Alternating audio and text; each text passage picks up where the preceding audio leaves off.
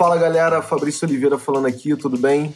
Então, chega mais, sejam muito bem-vindos ao Cola no Corre, nosso podcast da Faculdade Descomplica, onde a gente vai trocar uma ideia sobre carreira, desenvolvimento profissional, empreendedorismo e tudo mais que tiver rolando por aí no mercado.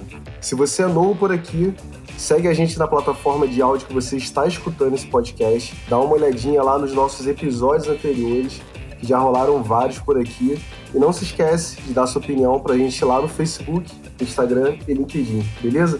Então, se você também é correria, tá na hora de ajeitar seu fone, aumentar o seu volume, que vai começar mais um Cola no Corre. Tem gente que acredita que ela fica melhor muito longe do trabalho. Já outras começaram a ganhar a primeira grana da vida graças aos negócios dela. É, pessoal, a gente está falando de família e você não está no podcast errado. Continua aqui no Cola do Corre. A gente pode até não se dar conta, mas esse grupo íntimo, que chamamos de família, é que é formado por você e pelas pessoas que você escolhe, na verdade. E é essencial para o nosso bem-estar e sucesso profissional. Mas agora, uma pergunta. Será que essas pessoas recebem a mesma atenção e importância que você dá no seu trabalho? Bom, se você também termina o dia exausto e só pensa em deixar aquela ligação para sua mãe para o dia seguinte, aquela brincadeira com seu filho para depois, ou o tradicional passeio com o cachorro para o final de semana, relaxa, você não é único nesse mundo. Hoje vamos falar sobre um dilema que acontece com a maioria de nós, ou alguns de nós, em que vários momentos da nossa carreira a gente acaba dedicando menos tempo para nossa família do que para o nosso tempo profissional. Vamos entender a importância do crescimento profissional que a gente tem, onde a família encaixa nesse crescimento profissional. Para tal, tivemos dois convidados aqui super importantes, que eu já queria, assim, conhecer pessoalmente, como a gente falou aqui no backstage há um tempo já, e a gente não teve oportunidade. Estamos em períodos pandêmicos ainda. A primeira, ela é presidente do conselho do grupo Companhia de Talentos, beta.com, colunista de carreira da Exame, Você SA e Valor Econômico, Sofia Esteves. Tudo bem, muito prazer, Fabrício. Olá, pessoal, uma honra, uma delícia estar aqui com vocês. Obrigado, Sofia. Nosso segundo convidado, super especial também, é presidente e não reitor da Faculdade Descomplica, é o nosso boss, Daniel Pedrino. Oi, Fabrício, oi, Sofia, oi, todo mundo que está ouvindo a gente. É um prazerzão estar tá aqui com vocês e para falar talvez do único tema que me empolgue na vida, que é realmente falar da nossa vida e de como que a gente interage nesse ecossistema vida profissional, vida pessoal. Vai ser um prazer estar tá com vocês aqui hoje. Muito legal. Inclusive o Daniel sigo ele lá no Instagram e vira e mexe eu vejo ele postando a interação com os filhos, com os doguinhos. Então, poxa, acho que ele é a pessoa perfeita assim para falar porque eu vejo ele super ocupado, mas super presente também no dia a dia da família dele. A gente vai trocar essa ideia aqui um pouquinho. Introduzindo um pouco o tema, né, é, já falei um pouquinho para vocês lá na nossa introdução, é, família é um conceito social, né, e por isso ela pode ter diferentes significados para cada pessoa. É, dependendo da história de cada um, é, e às vezes também do momento profissional, essa relação pode ter diferentes fases. É importante perceber que é, a família cumpre a função diferente para cada um de nós. E o que podemos oferecer e receber desse grupo é levado em consideração uma série de fatores, né? Essa primeira pergunta eu queria fazer para os dois, tanto para a Sofia quanto para o Daniel. Vou deixar ali a nossa educação como homens, né, Daniel? A Sofia começar. É, qual a importância da relação de vocês com relação à família no que diz respeito à qualidade de vida, né? Como que vocês organizam suas rotinas para dar mais atenção a eles? Obrigada, Fabrício, Daniel, que delícia estar aqui com você, né? Amigos pessoais, é, te admiro muito, que gostoso. Obrigada pelo convite a você também. Bom, eu acho que o primeiro é assim: na minha opinião, não existe vida pessoal e vida profissional. A gente é tudo junto e misturado, né? Eu acho que uma coisa não anda sem a outra. Se você não está feliz em uma, você não vai estar feliz na outra. E eu acho que a família, né? Eu tenho 59 anos de idade, sou casada, tenho dois filhos, um de 25 anos, o outro de 20, e nunca eu posso me orgulhar de dizer que nunca eu deixei de ir numa reunião na escolinha ou de ir ao médico por causa do trabalho. Eu acho que sempre eles foram a minha prioridade e eu sempre larguei tudo para cuidar deles. E eu sempre também falei o seguinte, né? Sou empreendedora. Os clientes que não entenderem esta minha posição, que às vezes eu tinha que deixar uma reunião para poder estar com eles, talvez não fossem as pessoas que eu gostaria de ter perto de mim, nem como clientes. Então, sempre foi muito importante para mim o papel da minha família. Desde os meus pais, meus irmãos, a, a minha família agora, meus filhos, meu marido. Nesse momento, por exemplo, da pandemia, acho que vou falar do que está mais perto, né?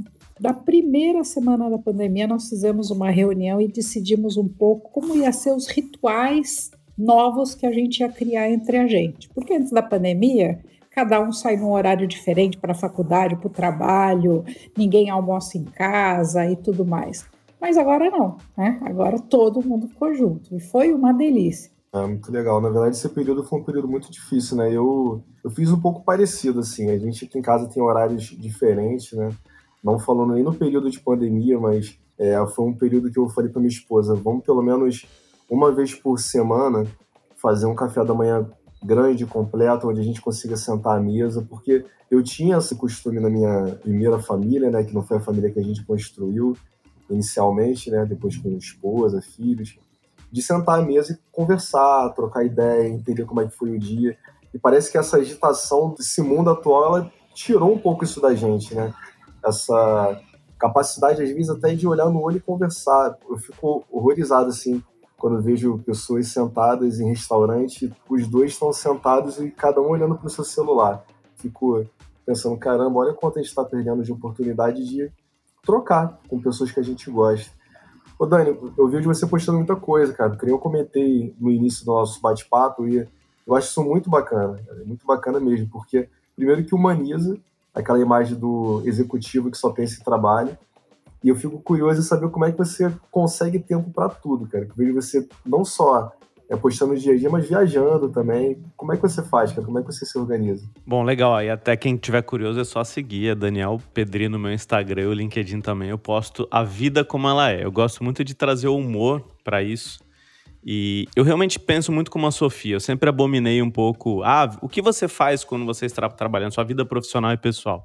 A gente é um só, né? A nossa essência, as nossas intenções são exatamente uma só. E não dá pra gente achar que isso é diferente, não dá pra gente achar que é, você veste uma roupa no trabalho e tira essa roupa e vai para sua casa. Eu confesso, Fabrício e Sofia e todo mundo que está escutando a gente, eu não sou modelo para nada, mas eu sempre estou em evolução e adaptação. E, obviamente, eu amo o que eu faço. Eu sou apaixonado pelo Descomplica, eu sou apaixonado por educação, eu sou apaixonado pela minha família. Mas eu tenho muito na minha cabeça de que, até quando você vai viajar, né, que as perguntas, a primeira pergunta que as pessoas fazem é: o que, que você faz? Normalmente, ah, eu sou executivo, eu sou isso. Não, eu sou pai e casado. E nas horas vagas eu trabalho isso aqui é só um trabalho, né? A nossa vida é muito mais do que o trabalho. E o só não é menosprezando. É dizer que isso é uma parte que deve ocupar um espaço importante na nossa vida, mas o que ocupa a nossa vida é a nossa intenção de vida. É o que faz a gente chegar até aqui. Então eu tenho isso muito claro. Obviamente, eu escolhi e a gente está construindo isso no Descomplica um trabalho intenso, uma vontade de fazer, e na, como você sabe, tipo, eu viajo muito. A base de tudo para mim é comunicação. Então eu tenho a Bia, que eu sou casado, minha grande parceira de vida. A gente sempre se comunica e eu consigo dizer: olha, aqui eu vou estar um pouco mais ferrado, aqui eu não vou estar mais ferrado. E eu controlo isso de uma maneira estar muito presente nos momentos que eu tô. Aqui eu tô presente com vocês. O mundo pode estar caindo ao meu redor, os meus filhos podem estar precisando de mim, eu não posso estar ali. Ao mesmo tempo, daqui a pouco eu vou estar com ele, eu estou presente com eles. Pode o, o presidente do conselho do Descomplica me ligar, eu não vou atender, eu estou presente com eles. Então eu busco muita presença nos momentos que eu tô. E eu uso uma, uma maneira de, de me controlar que é a seguinte: eu, na minha agenda, a minha agenda é aberta e pública para todo mundo do Descomplica, e eu anoto as minhas rotinas de vida pessoal e profissionais na mesma agenda que todo mundo vê. Então, almoço, e, e ainda coloco: se marcar reunião aqui, eu vou cancelar momento de estar com os meus filhos. Então, eu separo a minha agenda em blocos, no qual todo mundo sabe que, olha, nesse momento eu estou presente nesse momento familiar e vou me dedicar a isso. E nos outros momentos eu vou dedicar a tudo que é profissional. Não, você falou um negócio legal, porque tem uma frase que é muito batida, né? Porque não é questão de você não ter tempo, é questão de você não dar prioridade para aquilo que você quer dar prioridade, né? É, e você falou um negócio que eu acho que o pessoal que está escutando a gente já pode usar como conselho, assim, né? Mesmo sem você ter tido a intenção de dar. Anota tudo. planeje. Use a agenda do seu celular, ou então anote no papel, anote no bloquinho o que você vai fazer no dia, porque às vezes você acredita que é produtivo, mas você não é produtivo, você é só ocupado. São duas coisas totalmente diferentes. Quando a, Sofia é, começou com uma fala que eu achei interessantíssima também, que o professor Clóvis de Barros, que está no nosso episódio aqui também, que conversou com a gente, com o professor Edu, quando a gente fez uma pergunta para ele sobre essa divisão entre trabalho e entre a vida pessoal, ele falou: as duas coisas não existem separado. A nossa vida é uma só. Então eu achei legal que duas pessoas diferentes em episódios sequentes falaram exatamente a mesma coisa e é algo que eu também vou começar a levar para minha vida pessoal e profissional também, que não são duas, é uma só, né? Essa pergunta eu queria fazer para Sofia. Você acredita que pessoas que não são do nosso laço familiar, sanguíneo e tudo mais, podem cumprir a função de família? Mas com certeza, mas com certeza. Você tem a família, né? Eu sempre brinco, você tem a família que você não escolheu, né? Você nasceu nessa família, a tua família secundária, né, que é marido, filhos, para quem já é casado. Aí sim você escolheu. E tem aqueles amigos, aquelas pessoas que te trazem, né, um vínculo, um vínculo afetivo, um vínculo de aprendizado que é muito importante. Tem muita gente que às vezes fala assim: "Ah, eu tenho trauma, né, do meu pai, da minha mãe, eu não gosto do jeito que eles são, ou meus irmãos e tudo mais" com cada pessoa a gente aprende e a gente desenvolve uma habilidade diferente. Às vezes a gente aprende resiliência, às vezes a gente aprende a humildade e saber que as pessoas não pensam iguais a gente, que as pessoas não têm o comportamento que nós gostaríamos que elas tivessem, né? Eu vou até contar para vocês, né, falando aqui de família, meu filho, que hoje está com 25, quando ele tinha 14 anos, ele chegou para mim um dia e disse assim: "Mãe, eu vou no cinema com os meus amigos hoje". Eu falei: "Não vai não". Ele disse: "Mas mãe, eu falei, você tem prova, porque eu sempre explico o porquê. Eu falei, você tem prova amanhã às sete da manhã na escola. Mas você sabe que eu sou um ótimo aluno e ele só tirava nove e dez e que eu já estudei. Eu falei, não é esse o problema. Você precisa dormir cedo para tua cabeça estar descansada. Aí ele ficou tão bravo comigo, ele disse assim: Eu vou levar traumas de você pro resto da minha vida. Óbvio, né, gente? Escutar isso de um filho, do primeiro filho, é muito difícil. Mas eu não perdi a classe. falei para ele: Olha aqui, cara, eu tô te batendo com luva de pelica. Eu só tô te preparando pro jogo, porque a vida vai te bater sem luva. Não pense que as pessoas vão fazer o que você quer na hora que você quiser. E o seguinte, cresce e arruma um emprego bem bacana e paga a tua terapia. Que trauma de pai e mãe todo mundo leva. Né? Subi pro meu quarto, chorei um montão, tá? Ele não sabe disso até hoje. Mas o importante é o papel dos pais. A gente erra e a gente acerta, porque nós somos seres humanos.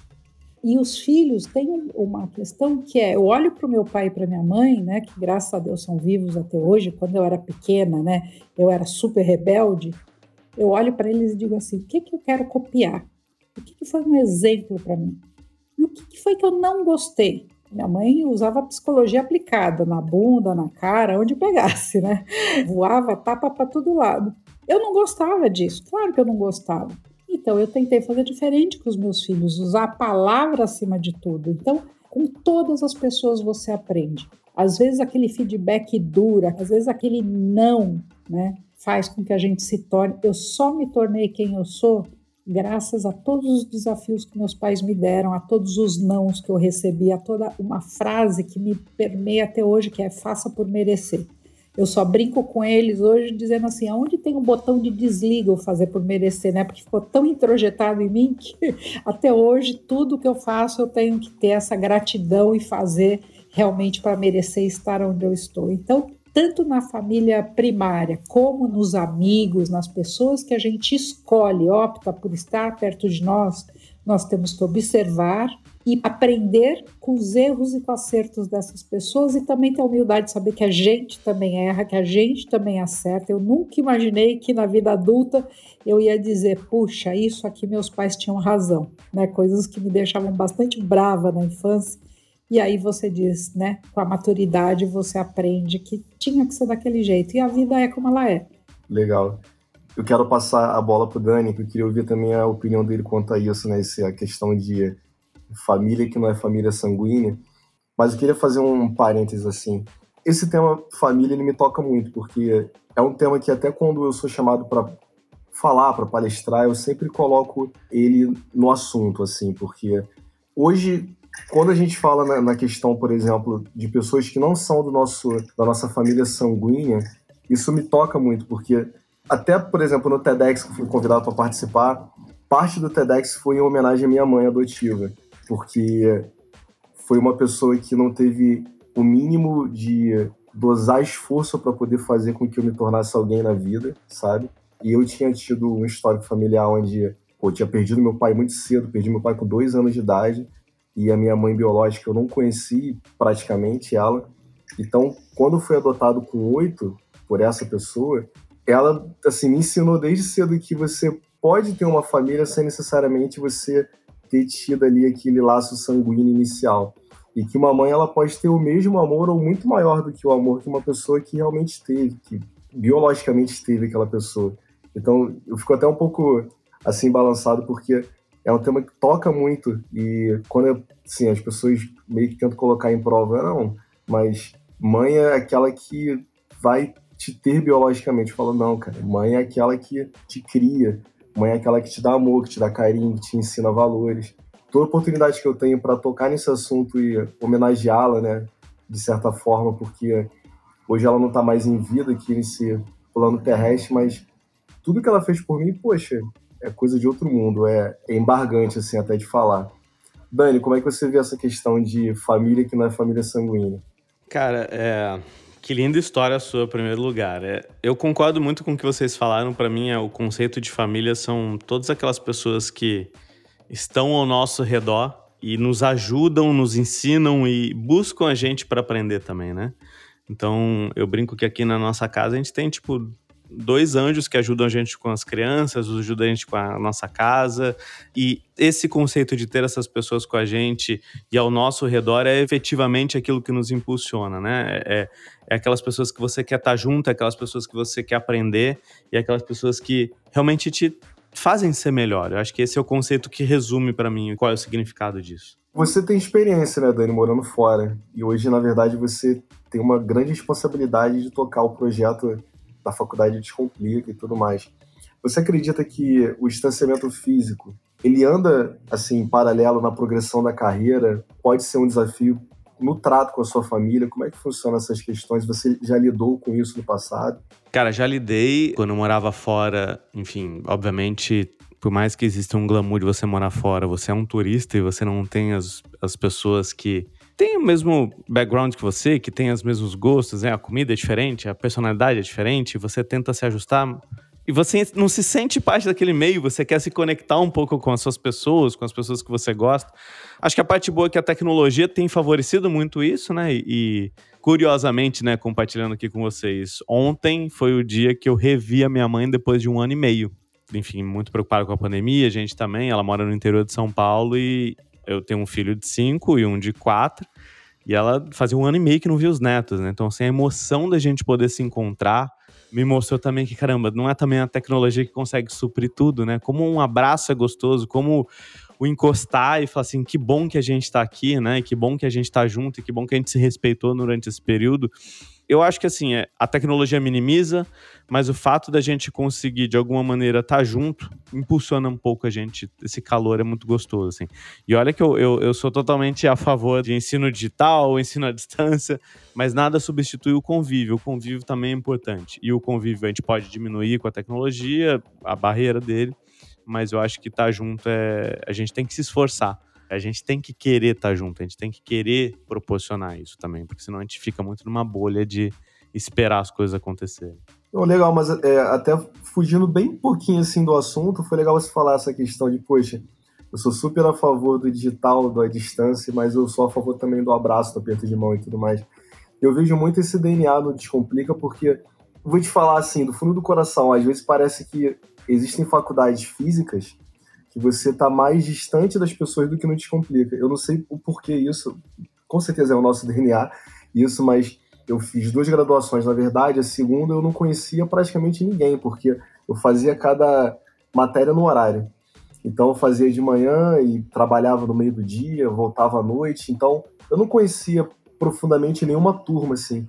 E eu, às vezes eu vejo, por exemplo, um aluno mandar uma mensagem para mim no privado e, poxa, cara, obrigado pela aula que você deu.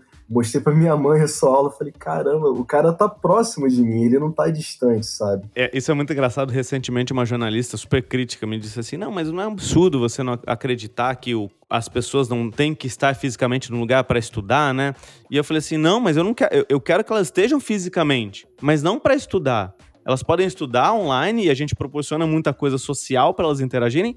E eu quero que elas possam ir no parque, no cinema, no shopping para se encontrar, dar risada, jantar, namorar o convívio social tem que existir, mas não é necessário você ir para estudar todos os dias, você pode estudar digitalmente. Então, nada substitui a interação, que pode ser digital e pessoal, né, Sofia? Concordo plenamente, gente. E a experiência até aqui de casa, eles focam mais, porque não tem o colega do lado para bater aquele papo, distrair o lápis do colega que está eles estão aqui focados e depois o trabalho coletivo em grupo, vocês devem lembrar, né, que nunca todo mundo podia no mesmo horário por causa da distância, por causa do. E hoje, né, você se conecta e é muito mais fácil, porque todo mundo pode estar na sua casa ou no final de semana mesmo, aquela uma horazinha que dá para se reunir. Eu tenho percebido que tem sido muito mais intenso a questão do estudo com a parte tecnológica. Estou dizendo que não é importante também essa questão das escolas que são presenciais. Não, eu acho que tem um tipo, um perfil de escola para um perfil de aluno. Né? Eu acho que vai muito da opção e da condição das pessoas, mas o foco que você mantém quando você está online, com certeza é diferente. É muito melhor para algumas pessoas. Sim, e, e, ao meu ver, assim, eu acho que a pessoa acaba estando no momento onde ela quer estar se você marca um horário, a aula é de 7 às 8 da manhã, todos os dias, daquela maneira tradicional. Às vezes o cara não tá com paciência para estar tá ali, tá com sono, ele não quer. E nós, como professores, é muito complicado você tentar passar um conteúdo para alguém que não quer estar ali naquele momento. Existe uma certeza de que é, o aluno que está abrindo ali o aplicativo do Descomplica, o, o site, ele tá ali porque ele quer ver o conteúdo naquele momento que ele está disposto a ver. Então ele está com o coração quentinho, o coração aberto, na verdade. Deixa eu passar para o segundo bloco aqui do nosso bate-papo, porque esse tema de educação é sempre muito intrigante, a gente vai entrando e não quer sair. Mas eu queria passar uns dados para vocês. Por exemplo, dizem né, que a gente vive uma geração que preza muito pela qualidade de vida, de uma maneira geral, no trabalho, tempo para dispor. Por exemplo, uma pesquisa de 2013 mostrou que as famílias têm cerca de 36 minutos do nosso tempo de qualidade. Não significa a gente estar com a família, mas o tempo de qualidade. Uma outra pesquisa de 2020 mostrou que o Brasil é o terceiro país que as pessoas usam mais aplicativos. Eu já vi até outras pesquisas que falam que ficamos 6, 7 horas em aplicativos, internet, às vezes até fazendo coisas que não tem muita produtividade, assim. Só que a nossa família também demanda muita responsabilidade, principalmente no que diz respeito aos nossos filhos também, né? Na visão de vocês, a gente enxerga o tempo com a família como uma forma de garantir qualidade de vida? E qual a opinião de vocês sobre a relação entre família, qualidade de vida e saúde mental no trabalho? Bom, eu acho que tem tudo a ver os três pontos, né? A qualidade da, da relação, a questão da saúde mental, gente, ela está diretamente ligada a você se sentir acolhido. Porque quando você está naquele momento de ansiedade, de estresse e tudo mais, ter alguém do teu lado que te mostre, né, que até te fale, olha, você está assim, porque às vezes a gente nem percebe que está passando por uma questão, né, de estresse ou, ou mesmo entrando em depressão. Então a família normalmente é aquela que te pontua. Então tem um papel super importante, super importante. Eu acho que essa questão de estar presente, como você comentou, o Dani comentou, é talvez uma das coisas mais difíceis. O jovem, ele realmente preza demais por qualidade de vida, o que não significa que nós também não prezamos, né?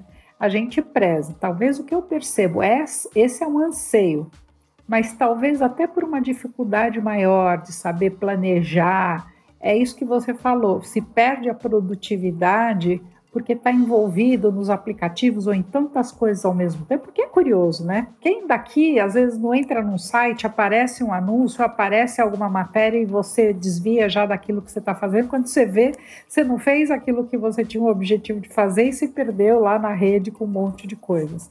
Então, eu acho que a capacidade de planejar, né?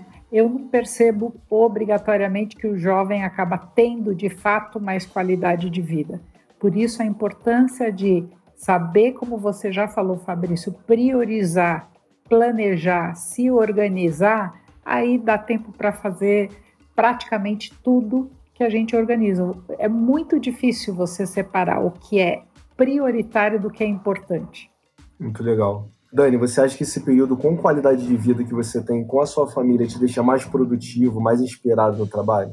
Eu adoro sempre pensar qual é a antítese de qualidade de vida, né? É não qualidade de vida. E quem é responsável pela não qualidade da sua vida? Você mesmo.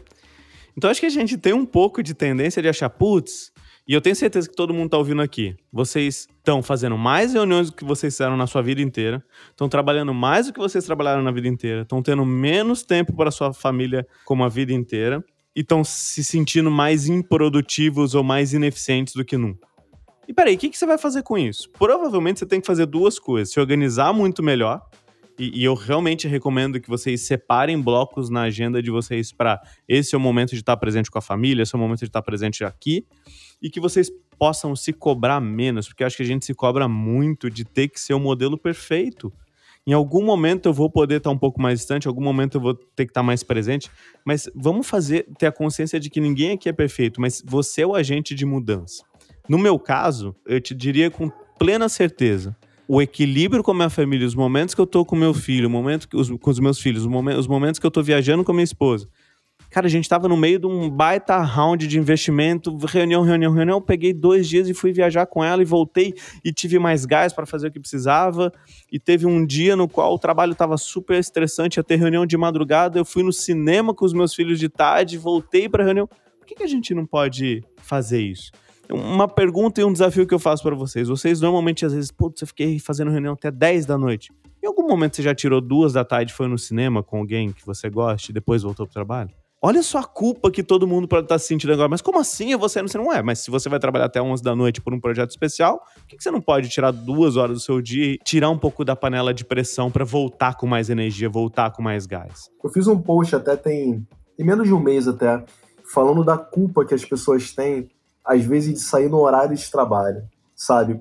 Por exemplo, às vezes a gente trabalha de 9 às 6.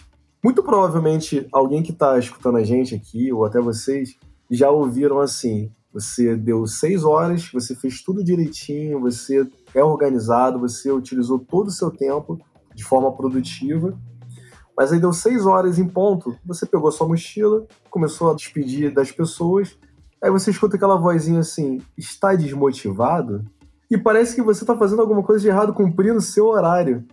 E muitas vezes aquele cara que fala isso é aquele cara, por exemplo, que chega, aí passa pela empresa toda, demora uma hora para cumprimentar todo mundo, tira duas horas de almoço, aqueles cafezinhos que são eternos, não são produtivos assim. Então acho que, que nem o Dani falou, caramba, por que a gente pode ficar até 11 horas trabalhando e não pode tirar duas horinhas para ir no cinema? É total cultural isso, né, Dani? Fabrício, Olha como é doido, porque eu me lembrei agora de você falando esse sentimento de culpa que a gente tem sobre querer viver, né? Enquanto a gente trabalha, né? Muito doido, né? É, como se a gente se ligasse numa máquina, né? A gente liga igual um carro num posto. Tá, você liga numa máquina, você não pode viver. Recentemente, uma pessoa que trabalha comigo, cara, brilhante, uma executiva de bem super sucesso e tal, me chamou para uma reunião, pô, eu preciso falar com você urgente. Eu falei, ah, poxa, o que, que tá acontecendo, né? Ah, não, poxa, eu queria te contar que eu não sei nem como te dizer, eu tô preocupado. Eu falei, pô, o que tá acontecendo? Vai sair? Ela, não, não, não, cara, que eu não sei, tô, não dormi a noite inteira, eu precisava te contar, eu tô grávida. Aí eu falei assim, para, por que que você tá me contando dessa maneira? Quando é que a gente vai comemorar isso? Como é que a gente vai celebrar isso? Porque eu sou o cara mais feliz do mundo de ouvir que você tá grávida. Pelo amor de Deus, porque olha o sentimento, um sentimento de culpa, porque eu vou contar pro líder da empresa de que eu tô grávida e provavelmente eu vou ter que pelo amor de Deus, gente, qual é a culpa da gente ter de viver? Isso para mim foi tão emblemático que, caramba, a gente não pode ser assim, gente. Não dá para ser ter esse sentimento de culpa de sermos nós mesmos e viver, né? Isso para mim foi muito marcante, assim. Acho que é, é um sintoma e essa dica que eu dou para você, se você trabalha numa empresa no qual não permita ser você e que é um, isso é um ambiente tóxico e essa empresa não é para você, mude, saia dessa empresa. Você tem que poder ser você. Você não tem que poder ser diferente do que você é, dos seus valores. Não se esqueça disso. Nossa, eu concordo com você plenamente, Dani. Essa coisa de você ter que ser uma coisa que você não é, usar uma máscara, né? A gente dizia na época do presencial que é, algum milagre acontece quando você passa o crachá na empresa. Parece que quando você passou o crachá, você teve que se transformar em outra pessoa. E se você precisa se transformar em outra pessoa, com certeza essa empresa não é para você. Se você tem que ter medo de dizer as coisas que você pensa, cuidem sempre da forma de dizer o que você pensa. O que está errado não é falar o que você pensa. O que está errado, às vezes, é a crítica exacerbada, não construtiva, é a, a forma de se posicionar. Então, se o ambiente não fizer isso, não é você que está errado, é a empresa que está errada. Não, com certeza. É, eu queria me dar uma pergunta: é, como líderes de equipes, quais medidas vocês acreditam é, serem essenciais para as pessoas começarem a gerenciar melhor as suas rotinas em prol de uma saúde mental? Eu acho que é o planejamento, eu acho que é entender, né, poder observar isso, vem muito gente com autoconhecimento. Quando você sabe, quando você está de posse das suas emoções, sabe o que te gera estresse, sabe o porquê você é mais ansioso, porque tem traços que são de personalidade, né? E a gente precisa estar tá atento a eles. Eu sou uma pessoa bastante ansiosa. Eu sou uma pessoa que, até pela intensidade de tudo que eu colego, eu tive um burnout há quatro anos atrás. E eu tive um burnout, gente, porque eu estava num momento de absoluta realização. E eu estava tão realizada que nem tempo para ir fazer xixi eu tinha. Eu entrava em sala, saía em sala, saía, almoçava sempre trabalhando. E aí eu perdi a memória. E aí eu, o que, que eu percebi? Que eu não estava planejando e cuidando bem, mesmo quando a gente está com toda a intensidade, a gente precisa estar tá de posse da nossa observação e da nossa e das pessoas também em volta, como eu já falei, te dando alguns toques, então, é muito importante você poder se organizar, se planejar, se entender, pedir ajuda. Isso tudo vai fazer você ter uma vida mais completa. É, é, eu concordo plenamente com a Sofia. Eu adicionaria sempre o equilíbrio, né? Que é o que ela está falando. Assim, a gente tem que ter equilíbrio. E não vamos aqui achar que a gente está aqui num podcast de Alice no País das Fantasias, né? Claro que a gente vai estar tá sob pressão. É claro que o dia parece que é uma onda que vai derrubando a gente. O que, que você faz sobre isso? Você é agente de mudança, não vai vir uma fórmula, uma pílula que você toma e tua vida muda. Então, assim, assuma as rédeas da sua vida, assuma as rédeas da sua vida e tome as decisões. Se você é um gestor, eu uso muito o exemplo e o anti-exemplo. Eu aviso o meu time, galera, eu estou trabalhando demais, mas eu não sou exemplo, eu não quero que vocês façam isso. Ou, na minha agenda, como eu falei, ela é aberta, tem meus compromissos. Todo mundo sabe o dia que eu vou sair para jantar com a minha esposa, tá, tá aberta ali. E a partir do momento que eu coloco isso e bloqueio a minha agenda para dedicar à minha família, eu espero que todo mundo que está trabalhando comigo saiba e faça a mesma coisa. Eu estou dizendo que eu faço isso, eu espero que vocês façam isso também. E o outro ponto é, eu acho que essa maneira de trabalhar das nove às seis, e a Sofia que lida com organizações há muito mais tempo do que eu, ela sabe disso. Para mim isso aí é uma questão, é uma rotina fabril da época de, de revolução industrial. O que eu espero que as pessoas saibam é por que elas estão ali, o que, que elas têm que fazer, o que elas têm que entregar. E cada um gerencia a sua rotina da melhor maneira. A pandemia, inclusive, tem e exige que a gente faça isso, porque muitas famílias estão com as, os filhos em casa, não tem ajuda, muitas famílias. Você tem que organizar a sua rotina para conseguir fazer o que você precisa e não necessariamente das nove às seis. Eu, por exemplo, eu tento organizar minha rotina em três blocos não é de manhã e à tarde. Eu tento separar três blocos, blocos menores, e no final da noite é um momento que eu faço alguma leitura, alguma coisa que isso me ajuda.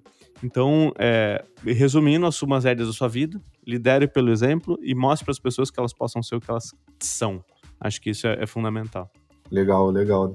Queria até resgatar uma, esse fato que você falou, Dani, com relação a essa funcionária, essa colaboradora que tava cheio de dedos ali para falar que tava grávida e tudo mais. E tem um desafio muito grande, né, de, de mulheres é, no mercado de trabalho, porque muitas famílias, as atividades ficam muito nas costas das mulheres, né, de cuidar dos filhos. Tem mulheres que são mulheres que cuidam de forma solo dos filhos, mães solteiras e tudo mais.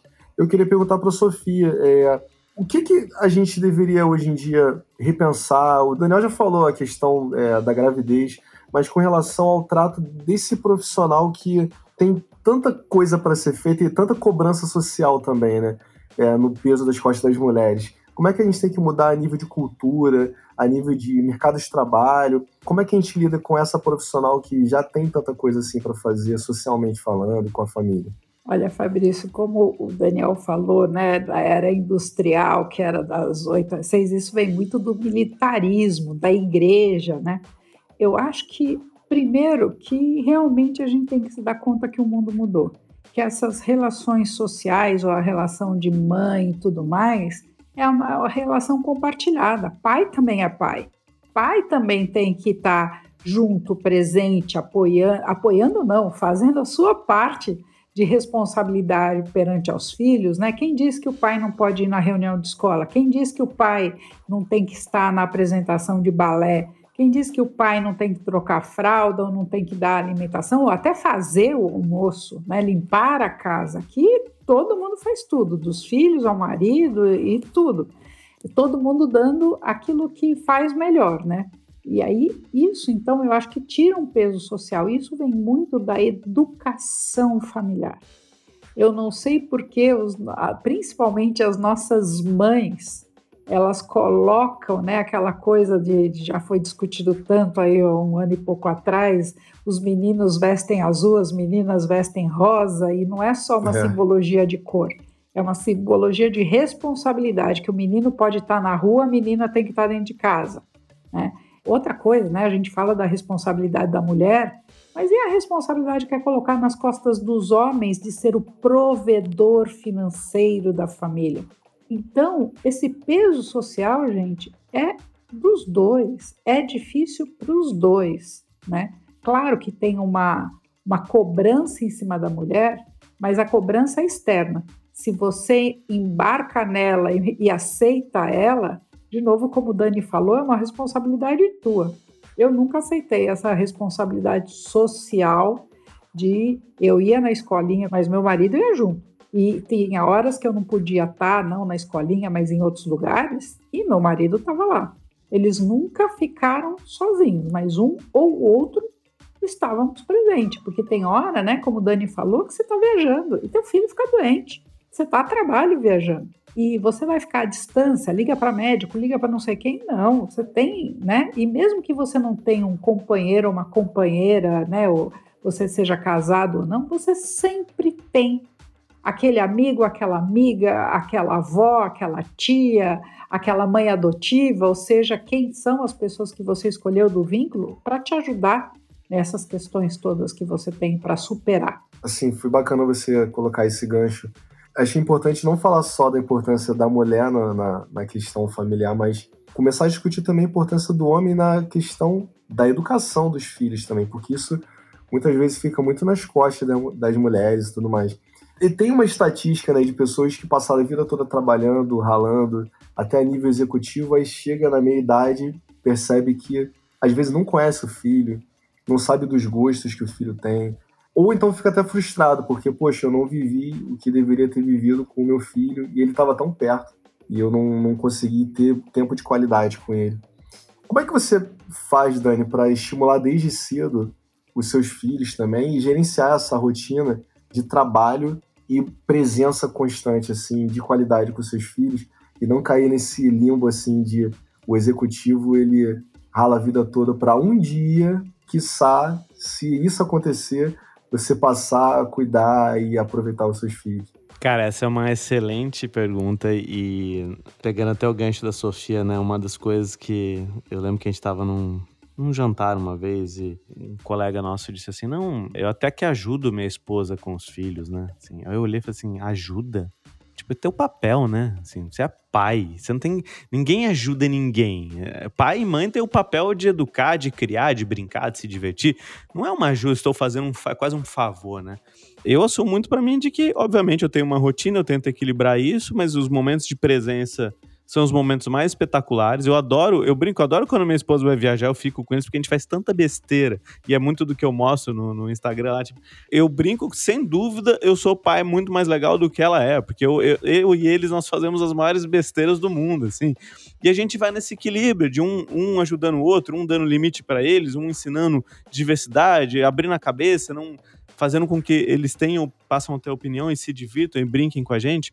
Eu confesso que eu aprendi, o meu filho mais velho, o Gabriel, que vai fazer seis anos, ele foi uma criança muito especial, assim, ele trouxe, né, a paternidade para mim, né, e, e, logo na sequência eu tinha acabado de começar a trabalhar no Descomplique, imagina, né, trabalhando um monte de coisa, tendo que se provar e, e fazendo as coisas e projetos, e meu segundo filho nasceu, o Felipe, e num mês depois ele teve um problema sério de saúde, assim, sério, ficou muito próximo de morrer, e eu fiquei bastante tempo na UTI com ele, assim, eu e minha esposa se revezando.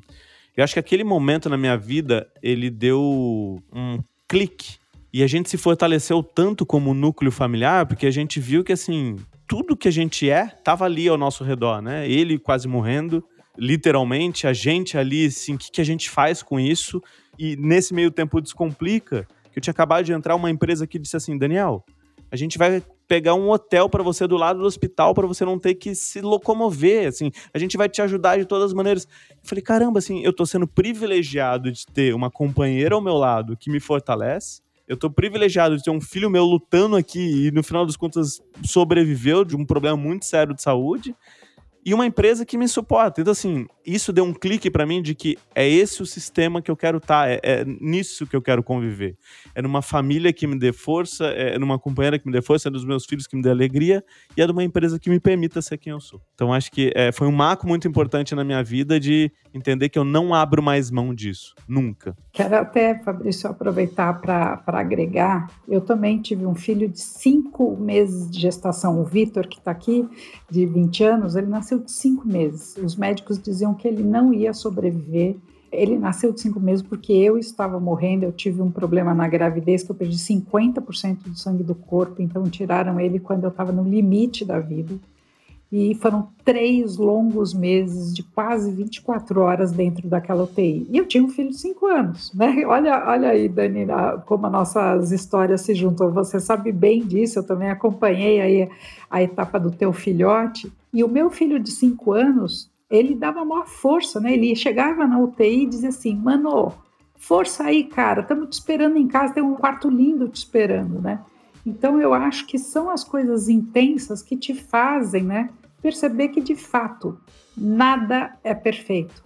Os momentos de crise são muito grandes, mas se você olha para eles e dizendo o que que eu tenho que aprender com isso, ficar falando por que eu, olha, Deus me abandonou, não vai resolver problema. Eu digo que chorar só dá ruga, não paga boleto bancário. Então, chora um dia, chora, chora, chora, chora. Dia seguinte, lava o rosto e vai para a guerra e vai ver o que você está aprendendo. Se você ficar no papel de vítima, você sempre vai ficar no papel de vítima. E você ser, né, aquilo que a gente fala tanto hoje, protagonista, né, o ator principal da sua vida, faz toda a diferença. Eu acho que a gente não poderia terminar o episódio da melhor maneira possível, né? Com os dois depoimentos, tanto do Dani quanto da Sofia. Assim, a galera que tá escutando a gente, eu acho que o pessoal tem que entender que esse episódio é para escutar com o coração, né? É muito difícil de falar de família sem você não colocar amor é, nas palavras e, e realmente abrir. Pessoal, infelizmente está chegando já. Já sabia antes de começar, eu já tinha até agradecido porque eu sabia que seria um bate-papo incrível aprenderia, mas ao mesmo tempo sairia com uma série de lições aqui para a vida. E eu acho que a galera teve o mesmo sentimento assim. Então acho que é para escutar e, e, no final terminar com o coração bem, bem quente assim.